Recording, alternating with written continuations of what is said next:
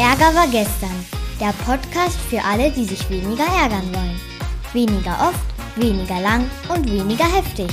Von Philipp Karch. Das ist übrigens mein Papa. Los geht's!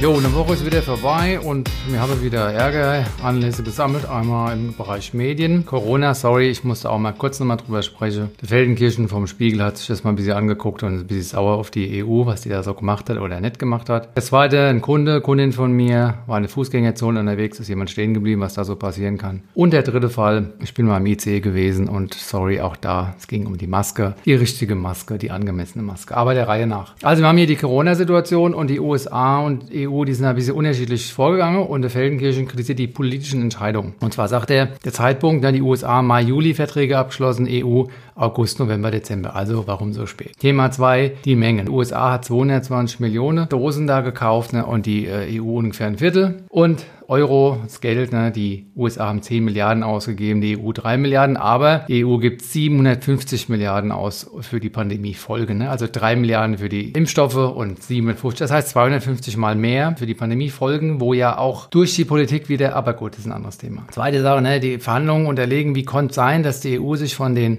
Impfstofflieferanten das so hat übers Ohr äh, ziehen lassen, wie das heißt. Ne? Da kommt also Wut auf und Ohnmacht und Angst und Trauer. Ist ein Zielkonflikt, aber auch ein Haltungskonflikt. Ne? Wie konntet ihr so doof sein? Also hier so, so gewisse Arroganz, glaube ich, auch im Staat. Das dritte Thema, Produktionsstätten anbieten. Ne? Warum hat die EU keine Produktionsstätten angeboten? Dann wäre vielleicht früher mit der Produktion begonnen worden. Das ist also ein Zielkonflikt oder ein Methodenkonflikt. Vierter Konfliktursache hier der Zeitpunkt, Bestellung, Lieferung. Ne? Also ah, von Seiten Feldenkirchen wird also hier verharmlost. Es wird gesagt, zwischen dem Bestellzeitpunkt und dem Lieferzeitpunkt keinen Zusammenhang gibt. Könnte sein, muss aber nicht. Bedürfniskonflikt, Verantwortung. Ihr seid eurer Verantwortung nicht gerecht geworden. Das Thema auch hier Glaubenssatzkonflikt. Denn was wäre denn gewesen? Wer kann jetzt wissen, was richtig richtig ist. Wenn du behauptest, da gibt es keinen Zusammenhang, das muss ja so nicht stimmen. Typischer Glaubenssatzkonflikt. Dann intransparente Beschaffung, das ist ein Methodenkonflikt, nämlich Transparenz und Klarheit, ja, also der Prozess des Ganzen, Methodenkonflikt. Und schließlich Konfliktursache 6, Kritik an Kritiker, anstatt sich jetzt vielleicht auch bisschen in die Verantwortung zu gehen und um Verzeihung zu bitten für die Ungenauigkeiten oder Erfahrungen. Ja, gibt es eine Gegenkritik. Es wird gern gemacht, um abzulenken. Warum habt ihr uns nicht früher gewarnt? Also das ist natürlich ganz geschickt. Lassen wir das Thema auch erstmal mal so stehen und gehen zum zweiten über. Und zwar ging es da darum, dass eine Kundin, ein Kunde von mir in der Fußgängerzone unterwegs war und dann kam die plötzlich zum Stoppen, weil vor ihr eine Person stehen geblieben war, das Handy checkte und hat ihn Schreck bekommen, ne, weil es war angekündigt gewesen. Dann sagte die Person zu ihr,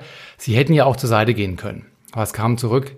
Klappe halten. Also das ist so ein bisschen das, was passiert ist. Gucken wir uns das mit dem Biber-Modell an. Also Beobachtung. Ich sage zu einer Person, die, die bleibt stehen. Ich sage, sie hätte ja auch zur Seite gehen können und die sagt, Klappe halten. Meine Interpretation, das ist frech. Klappe halten ist frech. Meine Bewertung ist, das mag ich nicht. Und dann kriege ich natürlich gleich meinen Wossert wieder. Ich bin wütend auf die Frau. Bin ohnmächtig, weil ich kann das Klappe halten nicht zurücknehmen. Ich schäme mich in der Öffentlichkeit vielleicht, dass die das zu mir sagt. Also wäre ich die Merkel oder wer auch immer, der würde so mit mir wahrscheinlich nicht reden. Also ich werde daran erinnert, dass ich ja nur so ein kleiner Pups in der Landschaft bin. Ich habe Angst, dass das noch schlimmer wird oder dass auch andere Menschen mit mir so sprechen. Und es ist traurig. Es ist einfach traurig, in der Welt zu leben, wo jemand zu mir Klappe halten sagt. Was ist dann meine Reaktion? Ah ja, ich maul zurück. Ich weiß nicht, was ich dann mache, aber das lasse ich nicht auf mir sitzen. Dann gibt es einen verbalen Krieg und dann, also ich meine, das ist dann aus die Maus mit der Kollegin, ja, weil ich meine, freiwillig werde ich mit der nicht mehr spazieren gehen, wenn sie mir Klappe halten sagt. Jetzt gucken wir uns den Konflikt mal ein bisschen an. Ihr kennt vielleicht noch das SEK, SEK-Ansatz, ne? Spiegeln, erlauben, können. Fangen wir mit dem Spiegeln an. Wann war ich das letzte Mal verträumt oder rücksichtslos? Ne? Weil das ist ja das Urteil, was ich über die spreche. Warum kann die so rücksichtslos sein? einfach stehen da. Wann war ich das letzte Mal? Der Kunde, die Kundin erstmal so, na, ich bin so nett, ne, dann habe ich nachgehakt, dachte, naja, doch, stimmt, das eine Mal, ja gut, das eine Mal und das andere Mal, vielleicht waren da viele Male. Der Hermann Hesse hat ja mal gesagt, man hasst den anderen Leute nur das, was auch in einem selbst drin ist. Über diesen Perspektivwechsel, ich bin ja manchmal auch so, was ich beim anderen ablehne, kommt so eine Milde ins Urteil rein. Ich urteile immer noch, aber es kommt eine Milde rein. Punkt zwei, erlauben. Was erlaubt die Kollegin sich da vor mir? Die bleibt einfach stehen, als wäre der Nabel der Welt, ja, der Mittelpunkt und so weiter, ja. Also. Und dann, wenn ich mich frage, wann würde ich denn eigentlich mehr gerne mehr Selbstfürsorge walten lassen. Einfach mal machen, statt immer zu überlegen, was die anderen denken und so weiter. Oh ja, da kommt's mir, da kommt's mir. Ich könnte so oft noch ein bisschen was mehr für mich tun.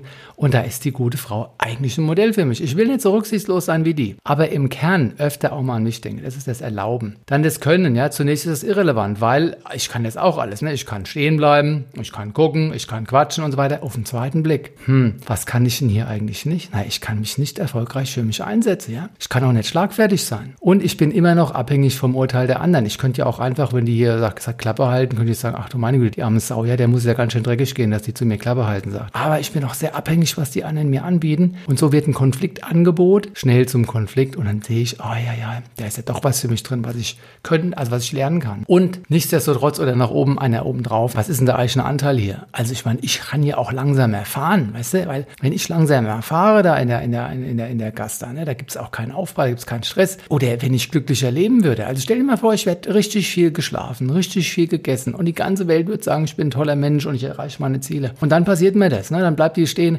Ich werde mit einem Lächeln hinter ihr stehen bleiben und sagen, gute Frau, wollen Sie noch mal ins Handy reingucken? Gerne, ne? ich habe ja Zahl, ich habe ein glückliches Leben. Wahrscheinlich, wenn ich mich aufrege, habe ich kein glückliches Leben. Was kann ich da machen? Und Dritter Teil, mein eigenes Thema. Ich fahre ICE, ne, Vorgeschichte, ICE, ich habe eine 25-Euro-Maske auf. Warum? Weil 25-Euro-Maske, riesen, riesengeiles Ding, eine CE und äh, Medical Use und so weiter. Ist sicher, eine Außenbaumwolle, innen drin so Polypropylen oder wie das Zeug heißt. Dann innen äh, Baumwolle wieder. Ich kann euch sagen, Leute, also ich trage die Maske, weil es eine Regel ist und weil ich denke, auch ich schütze andere und mich. Ich halte die 1,50 Meter ein und das ist es aber auch, ne, weil ich verstecke mich nicht. Ich glaube auch nicht an dieses Zeug mit der Risikogruppe. Ich habe mein Leben gelebt. Alles ist Bonus jeder Tag und ich werde mich jetzt nicht irgendwo dafür verstecken. Im Übrigen, ich finde auch unsere Aufgabe ist es nicht, jedes Menschenleben zu jedem Preis zu retten. Je natürlich setzen wir uns für jeden ein, aber ich finde am allerwichtigsten ist die Erde zu retten und dann die Art, nämlich den Homo sapiens und dann die Individuen und da müssen wir abwägen. Aber gut, das ist ein anderes Thema und da werde ich wahrscheinlich viele gegen mich aufbringen, aber das ist auch in Ordnung, solange ich mich selbst genug liebe, weil das ist ja das Thema. Tue ich aber nicht, deswegen spüre ich gerade eine Angst, aber ich komme ja nicht drum herum. Es ist ausgesprochen, es wird hier nicht rausgeschnitten. Was ist da passiert? Also die Zugbegleiterin zu mir, das ist eine Stoffmaske.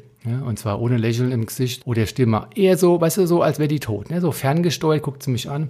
Ich noch relativ kompromissorientiert und zielorientiert. Ja, verstehe, ja, sieht so aus, ist aber eine 25 Euro. Ich konnte gar nicht aussprechen. Ist aber eine Stoffmaske. Und ich so, ja, ja, stimmt, außen ist es und innen auch, aber dazwischen ist es. Und die Frau hat mir nicht mehr zugehört. Die stand vor mir und ich kam mir vor wie so ein kleiner böser Bengel, wo erwischt worden ist von irgendjemandem. Ja, da kam noch die Reizumlierung. Vorschrift. Die Vorschrift ist, da habe ich Puls gekriegt, Leute, wenn ihr mich da gesehen hättet. Also ich habe nicht geschrien und so, aber ich war richtig im Krieg, das kann ich euch sagen. Weil ihr habe ich das Ganze interpretiert. Also die war festgelegt. Ja, die hatte Scheuklappen auf, die hatte ein Dogma. Dazu kam noch, dass der Hersteller einen Fehler gemacht hatte. Und zwar, der hat ein falsches Etikett reingepappt. Also außen auf der Hülle stand No Medical Use und so weiter. Innen drin hatten sie das alte Etikett. Also ich hatte auch nichts in der Hand wirklich. Also welche Bedürfnisse waren nicht äh, erfüllt? Ne? Wahrnehmung, Wertschätzung, Verbundenheit mit der guten Frau, Effektivität und Effizienz. Wer hat gesagt, extra diese eine scheiß Maske da kaufen, dann ist roh, ne? Jetzt will die da nicht an.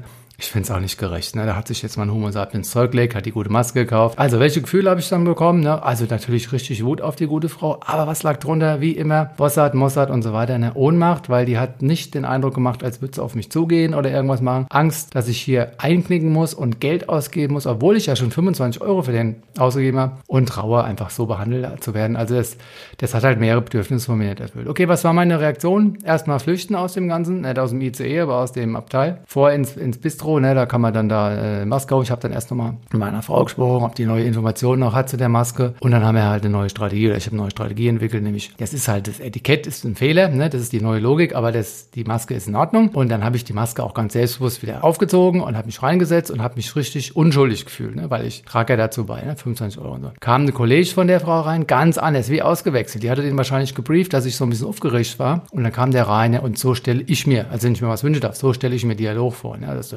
Hallo, wir haben gehört, da war was, wie geht's da? Ne? Und, ne, und er hat mir es dann erklärt, die haben halt eine Hausordnung, die haben halt eine scheiß Hausordnung, ne? Und ich bin da Gast, dann muss ich die scheiß Hausordnung akzeptieren. Die 25 Euro, die sind für die Tonne jetzt, ne? Und Ohnmacht ist halt scheiß, wenn man sich dagegen auflehnt, aber Ohnmacht ist richtig geil, wenn man es akzeptiert als Frieden. Und als ich dann in den Frieden gekommen war, hier gibt's nichts zu tun, ich muss mich unterordnen, dann war alles in Ordnung. In diesem Sinne, wir haben heute wieder über drei Sachen gesprochen. Einmal über das Thema EU und Corona-Geschichten.